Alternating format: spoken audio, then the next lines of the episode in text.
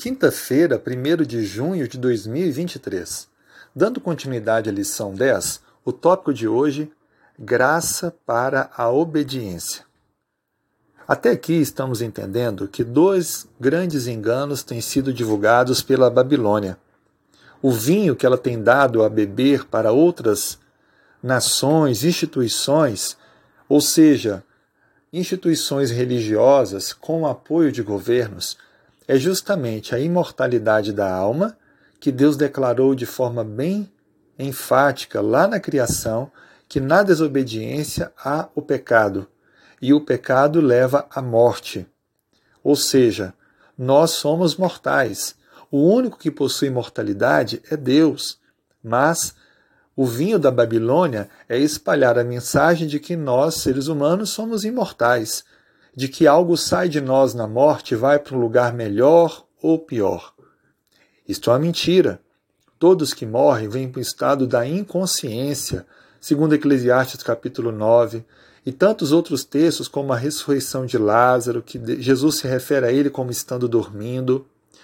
E o outro engano da Babilônia é o falso sábado, a adoração do sol no dia do domingo, como um dia especial, retirando assim a significado do sábado e a sua importância. Qual é a mensagem de Deus às pessoas sinceras que têm o conhecimento da verdade e entendem que os enganos da Babilônia têm levado à destruição?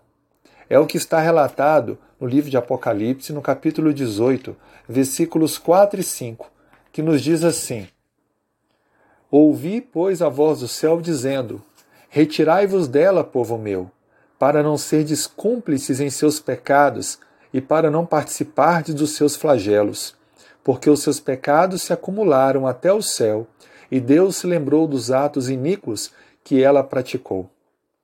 O convite é que saiam da Babilônia, saiam desse engano, saiam dessas doutrinas falsas e possam abraçar a verdade ao Evangelho eterno.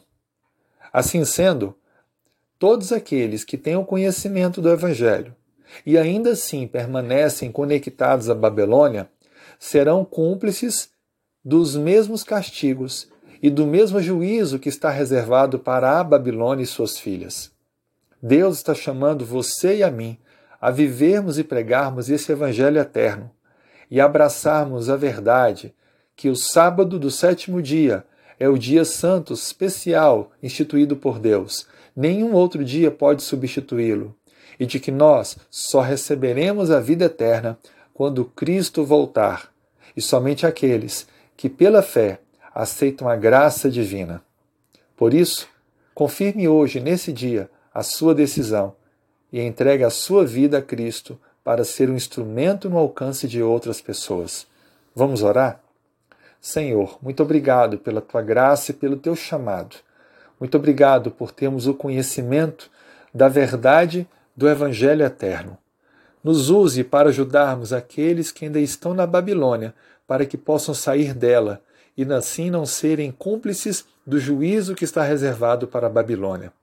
Toque corações, desperte decisões. Nos dê um ótimo dia com a tua bênção. Oramos em nome de Jesus. Amém.